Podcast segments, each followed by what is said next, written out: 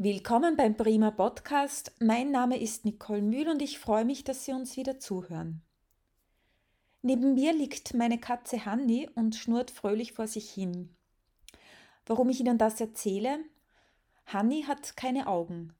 Sie hat sie verloren, weil sie eine Streunerkatze war und so wie es den meisten Streunern geht, war sie an Katzenschnupfen erkrankt. Eine tödliche Krankheit für die Tiere, denn die Schleimhäute verkleben, ebenso die Augen und am Ende springen diese förmlich heraus. Bei Hanni war es so. Aber sie hatte Glück, denn sie wurde vom Verein Wir fürs Tier Oberwart gefunden. Die Augen mussten natürlich operativ entfernt werden und Hanni wurde wirklich lange medizinisch betreut und aufgepäppelt. Hanni ist ein typisches Beispiel dafür, was der Verein Wir fürs Tier leistet. Die Auswirkungen durch die Corona-Pandemie haben heuer aber auch dem Verein zugesetzt. Alice Siebenbrunner hat ihn im Jahr 2013 gegründet und der Verein wird ausschließlich durch Spenden finanziert. Aber gerade in diesem schwierigen Jahr braucht der Tierschutz unsere Hilfe. Alice, herzlich willkommen. Wir beide kennen uns ja schon eine Zeit und ich kann mich noch gut an den Start deines Vereins erinnern ohne finanzielle Unterstützung vom Land, einfach aus eigener Kraft mit ehrenamtlichen Mitgliedern. Warum hast du damals einen Tierschutzverein gegründet?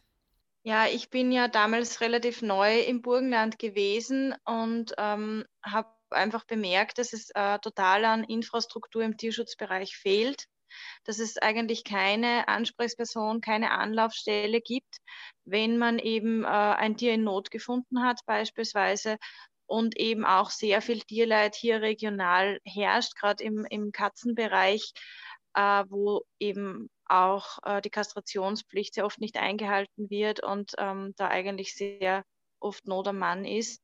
Daher ähm, habe ich eigentlich versucht, mich einem Verein anzuschließen, aber weil das eben nicht möglich war, ist damals dann die Idee geboren, hier einen Verein zu gründen und eine Infrastruktur zu erschaffen. Jetzt muss man aber dazu sagen, dass ja im Nordburgenland, da gibt es ja ein Tierheim, das vom Land gefördert wird. Ihr führt den Verein Wir fürs Tier ja nur aufgrund von Spenden. Also ihr seid ja auf Spenden angewiesen, ihr bekommt ja sonst keinerlei Unterstützung und alle, die arbeiten, sind ja in erster Linie auch Ehrenamtliche. Voriges Jahr habt ihr ein Katzenhaus errichtet. Ja, genau. Also im November, äh, jetzt Ende November wären es ähm, zwei Jahre genau wo dieses Katzenhaus eröffnet worden ist. Also wir haben wirklich ähm, alles privat äh, finanziert. Wir haben immer um jeden Cent eigentlich gekämpft. Und für uns war das natürlich ein Meilenstein, hier wirklich auch ein Haus zu kaufen, das komplett zu renovieren und jetzt eigentlich ein Haus zu haben, das wirklich nur für die Katzen ähm, aufgebaut worden ist, äh, das auch den Katzen äh, gerecht wird und wo wir eben auch Tiere unterbringen, artgerecht unterbringen können, äh, solange bis sie eben äh, ein neues Zuhause gefunden haben. Wieso gerade Katzen? Sind das Streunerkatzen oder vielleicht kannst du uns das kurz erklären, welche Tiere dort aufgenommen werden? Ja, also es ist das Haus ähm, eigentlich ausgerichtet für Katzen und für Kleintiere. Es ist einmal ein Anfang. Es ist nicht so, dass im Hundebereich nicht auch äh, eine Notwendigkeit dafür wäre. Äh, aber da im, im Katzenbereich ist es halt bei uns schon so, dass der Bedarf äh, extrem ist, ähm, enorm ist, weil einfach hier sehr viel Katzenleid herrscht. Einerseits äh, sind es ähm, sehr viele Streunerkatzenbabys. Also wir führen ja äh, sehr großflächige Kastrationsprojekte durch und standen dann über immer vor dem Problem, was machen wir mit den Jungtieren? Überlassen wir sie einem Streunerdasein? Oder gibt es irgendeine Chance, ähm, dass die äh, wirklich ein katzenwürdiges Leben führen können? Äh, und äh, das ist eben ein sehr großer Teil ähm, der Kleinen, die da unterkommen.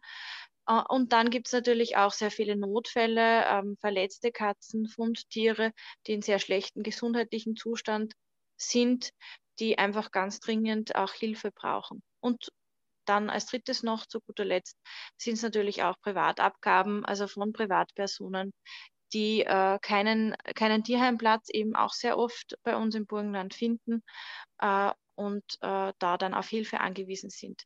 Mhm. Zum Beispiel eben nach Tod eines Angehörigen oder eben auch, wenn man aus anderen äh, privaten Gründen eine Katze abgeben muss. Ja. Okay, und da sucht ihr dann auch Plätze, also die Tiere sind dann dort bei euch untergebracht, einmal werden versorgt, auch natürlich mit großem medizinischen Aufwand, auch was ja kostet. Und dann wird es bei euch dann auch weitervermittelt, das Tier. Aber kannst du vielleicht auch kurz die Situation der Streunerkatzen erklären? Weil leider wissen es ja trotzdem noch immer nicht viele, wie ist die gesetzliche Situation äh, und warum sind Streunerkatzen, warum ist das so ein großes Elend? Ja, also es ist leider wirklich so, dass äh, sehr viele Menschen sich da nicht an das Gesetz halten, das eigentlich schon sehr lange existiert. Also es gibt eine Kastrationspflicht für freilaufende Katzen. Ausgenommen sind da nur ähm, registrierte Zuchtkatzen.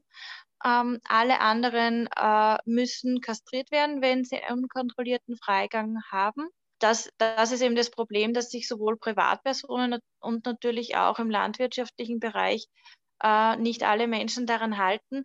Und ähm, das äh, Problem explodiert dann relativ schnell. Also wenn man davon ausgeht, dass eine Katze äh, dreimal im Jahr Junge bekommt und dass dann ähm, im Schnitt vielleicht vier Junge sind und da dann wieder Weibchen dabei sind, die wieder nach einem halben Jahr geschlechtsreif werden und wieder Junge bekommen. Das ist ein ähm, äh, ziemliches Wachstum, das da passiert und äh, das, äh, das Problem nimmt dann eben rasant zu. Das sind dann verwilderte Katzen, die eigentlich keinen äh, Menschenkontakt äh, gehabt haben. Das heißt, ähm, die einzusperren wäre natürlich auch nicht die richtige Idee. Wir hätten auch niemals die Möglichkeit dazu. Ähm, die werden dann äh, gefangen, kastriert und äh, wieder an Ort und Stelle ausgelassen. Die Babykatzen werden soweit möglich eben aufgenommen und ähm, an gute Plätze vermittelt. Und ähm, die vorhandenen Katzen bleiben dann eben vor Ort. Wir versuchen natürlich dann sicherzustellen, dass äh, dort dann auch genug gefüttert wird äh, und dass sie Unterschlupfmöglichkeiten haben, weil Katzen sind Haustiere. Ja, sie sind nicht dazu gemacht, ähm, als äh, wie ein Wildtier sich selbst zu versorgen. Sie sind Haustiere. Spätestens zu dieser Jahreszeit, wenn man selbst eine Katze hat, weiß man, dass die nicht mehr gerne draußen im Garten liegt, sondern eigentlich lieber vor dem Ofen. Also es bleibt immer noch eben ein ziemlicher Wermutstropfen, weil äh, diese Katzen eigentlich nicht dazu gemacht sind, äh, im Winter draußen zu sein. Ich glaube, man muss ja auch noch dazu sagen, dass diese Katzen ja auch meistens dann äh, einen Katzenschnupfen bekommen. Also die Augen sind verklebt, die Schleimhäute und dass sie dann eigentlich ja auch elendiglich sterben, oder? Genau, das kommt noch dazu, dass sich hier ja eigentlich niemand um deren medizinische Versorgung kümmert. Man kann auch von der Lebenserwartung her, also eine Streunerkatze wird ähm, im Durchschnitt zwei Jahre alt, während eine Hauskatze äh, schon mal gute 20 Jahre alt wird. Also man kann das auch ganz gut ablesen, ähm, dass das eigentlich nicht das Leben ist, dass eine Katze, äh, also wo, wozu eine Katze gemacht ist.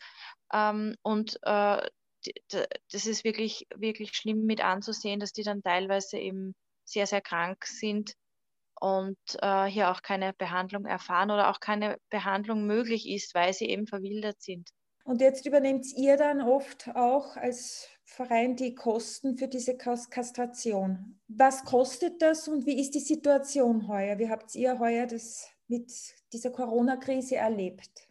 Die Kastrationen, muss man sagen, werden äh, zu einem Teil auch über das Land und die Gemeinden und die Tierärzte mitfinanziert mit der Gutscheinaktion, die es immer wieder gibt. Also da können sich wirklich äh, Betroffene, die eben Streunerkatzen bei sich beobachten, bei den Gemeinden melden und diese Gutscheine beantragen. Die sind aber natürlich begrenzt. Den, den Teil darüber hinaus übernehmen wir nach unseren Möglichkeiten. Wir versuchen natürlich dann schon auch immer die Leute ein bisschen mit ins Boot zu holen, weil das Problem, das schon etwas hausgemacht ist, auch von den Menschen selbst, die füttern und kümmern sich aber eben nicht um die Kastration. Ähm, also man findet auf jeden Fall immer eine Lösung, das zu finanzieren. Daran sollte es nicht scheitern. Für uns heuer war es natürlich schon ein extremes Jahr, weil wir aufgrund der fehlenden Veranstaltungen die uns ja den Hauptteil äh, an Spenden bringen, die wir so dringend brauchen, äh, ausgefallen ist. Deswegen war das heut, heuer für uns doch sehr, sehr schwer zu stemmen. Man muss ja auch dazu sagen, es sind sehr oft kranke Katzen, äh, sehr oft verletzte Katzen, die wir da auch betreuen müssen. Und da ähm, steigen die Tierarztkosten dann doch äh, sehr schnell, sehr hoch an. Jetzt natürlich vor dem Wintereinbruch noch schwieriger die Situation. Das heißt, was wäre jetzt dein Appell? Ja, also momentan äh, ist die Situation natürlich nochmal verschärft. Also im Herbst jetzt äh, warten noch einige Katzen darauf aufgenommen zu werden. Einige kleine Katzen äh, sind bereits da, die schon sehr krank sind. Also gerade im Herbst äh, ist es leider so, dass die sehr oft eben den Katzenschnupfen bekommen. Ähm, und wir eben noch einmal mit sehr, sehr hohen Tierarztkosten konfrontiert sind. Da wir leider eben jetzt auch äh, die Christkindlmärkte nicht abhalten können, unsere Stände alle ausfallen, sind wir mehr denn je eigentlich auf Spenden angewiesen, um äh, möglichst vielen hier auch noch helfen zu können. Wie sieht es aus mit dem Katzenhaus? Ist es jetzt voll belegt? Habt ihr noch Plätze oder wird weitergebaut? Was passiert da jetzt? Ja, also es ist eigentlich das ganze Jahr nur mehr eine Aufnahme auf Warteliste möglich gewesen. Ähm, also es ist so ein großer Andrang, dass wir dem gar nicht Herr werden. Ähm, und es ist auch momentan so, dass ich noch 21 Babykatzen draußen habe, also bei den Temperaturen, die jetzt wirklich noch auf Aufnahme warten und eben auch äh, private Abgaben, die ähm, wir aufnehmen, äh, also die dringend auch äh, aufgenommen werden sollten. Was, was kann jetzt der Einzelne tun? Also spenden, kann man sonst irgendwie beim Haus noch mithelfen oder gibt es da irgendwie auch eine andere Möglichkeit, wenn jemand nicht spenden kann oder möchte, äh, euch in irgendeiner Art und Weise sonst noch unterstützt? Ähm, ja, natürlich. Es gibt sehr viele Möglichkeiten. Ähm, der Großteil der Arbeiten wird ja ehrenamtlich bei uns erledigt. Also das heißt, Versorgung der Katzen im Haus. Als Pflegestelle kann man sich natürlich bewerben, wenn man die, die richtigen Gegebenheiten dazu hat. Aber es geht auch äh, über Basteln. Ja, also jetzt in der, in der Weihnachtszeit. Wir versuchen natürlich übers Internet auch ähm, ein paar ähm, Dekoartikel zum Beispiel zu verkaufen. Aber man kann sich sehr in sehr unterschiedlichen Bereichen hier einbringen. Hilfe bei Kastrationsprojekten. Ähm, da ist sehr vieles möglich. Und natürlich auch jeder für sich privat äh, kann einiges dazu beitragen, indem er eben wirklich gezielt äh, bei Streunerkatzen nicht wegsieht, äh, die Gemeinden informiert, die, den Tierschutz informiert, dass äh, hier die Situation dann auch nicht eskalieren kann. Und alle Informationen zum Verein, die Kontaktdaten und auch äh, die Bankverbindungen, das findet man auf eurer Website ja, genau, das ist www.wirfürstier.at. Ja, Alice, danke für das Gespräch und Sie, liebe Zuhörerinnen und Zuhörer, bedenken Sie, jeder von uns, jeder Einzelne schafft es mit wenig Aufwand und Geld, Hunderte von Katzen von der Straße und dem sicheren Tod zu retten. Wie? Ganz einfach, indem man eine einzige Katze kastrieren lässt. Bleiben Sie gesund.